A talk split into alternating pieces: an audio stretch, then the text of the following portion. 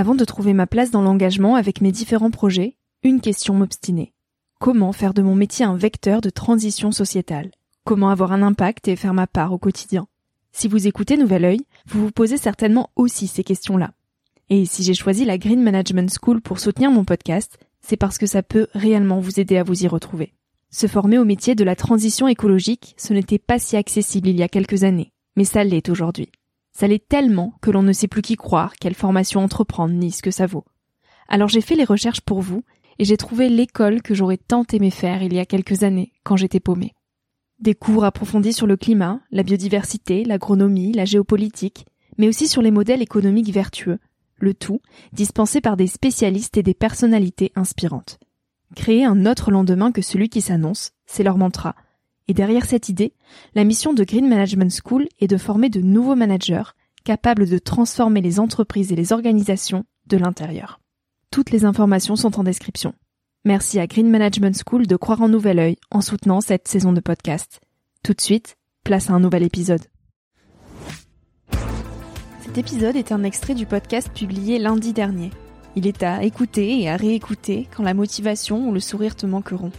Ce mini-épisode pourra remplacer Instagram pendant ta pause de 10 minutes, se retrouver dans tes oreilles avant de t'endormir ou à ton réveil pour commencer ta journée dans la joie. Si cet extrait te plaît et que tu as envie d'en connaître plus sur mon invité de la semaine, l'épisode en entier t'attend chaudement sur Nouvel Oeil. Bah, je crois que je me disais que la vie c'était des montagnes, des montagnes russes, des montagnes émotionnelles et et oui, souvent je le remettais en question, mais je me suis, je me disais, mais attends, revenir et retourner à l'école? En fait, non, quoi. J'avais envie de, voilà, j'avais envie de tracer ma vie.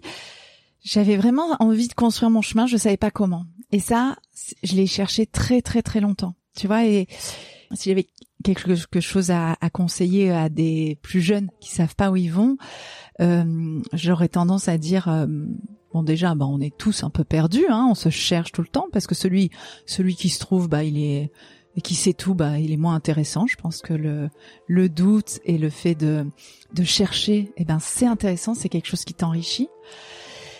Et puis c'est te dire, bah c'est c'est à travers les expériences en fait que tu vas trouver des chemins et et juste confiance dans les expériences que que tu que tu peux euh, vivre j'ai pris du recul en deux semaines de navigation et, et en arrivant à Marseille, ouais, j'avais l'impression d'être vraiment transformée. J'avais une paix en moi, tu sais, une espèce de comme euh, comme des petites vaguelettes très pâles, très calmes, comme un océan de calme en fait. Et du coup, je me sentais ouais apaisée.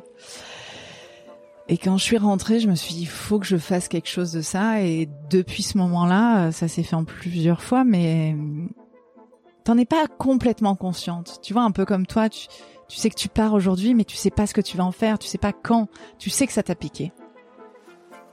Et c'est vrai que je l'ai vécu en effet de façon violente parce que ne serait-ce que tu vois au niveau des yeux, prenons tous les sens en fait. Tu vois, le regard, en fait, t'as 10 000 affiches, 10 000 informations à la minute. Donc déjà, euh, ça t'agresse complètement. Euh, Louis, il y a du bruit, donc ça t'agresse aussi, tu vois, par rapport aux vagues, euh, au vent, les couleurs, enfin, donc en fait, la plupart de tes sens déjà s'en prennent plein la tête, quoi.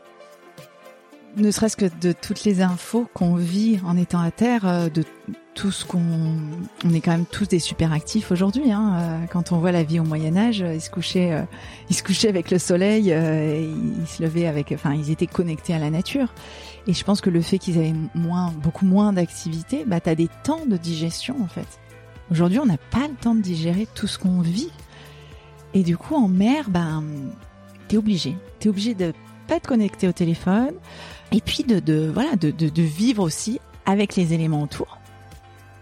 J'ai découvert que la, mer était un autre monde et que et le fait que ça soit elle qui dicte sa loi, que ça soit le seul monde encore où tu, es tout humble, tu es un petit animal fragile face à sa grandeur, à sa beauté, je me suis dit mais en fait c'est ça l'ordre du monde en fait. C'est c'est là où je me suis sentie vraiment le plus exister tu vois en mer.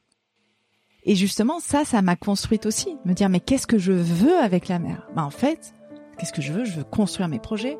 Je veux je veux euh, communiquer au monde entier tout ce qu'elle apprend. Je veux le montrer qu'il faut mieux respecter la mer. Et donc tu vois ce socle il s'est fait petit à petit. Et c'est comme ça que j'en suis venue vers l'associatif en fait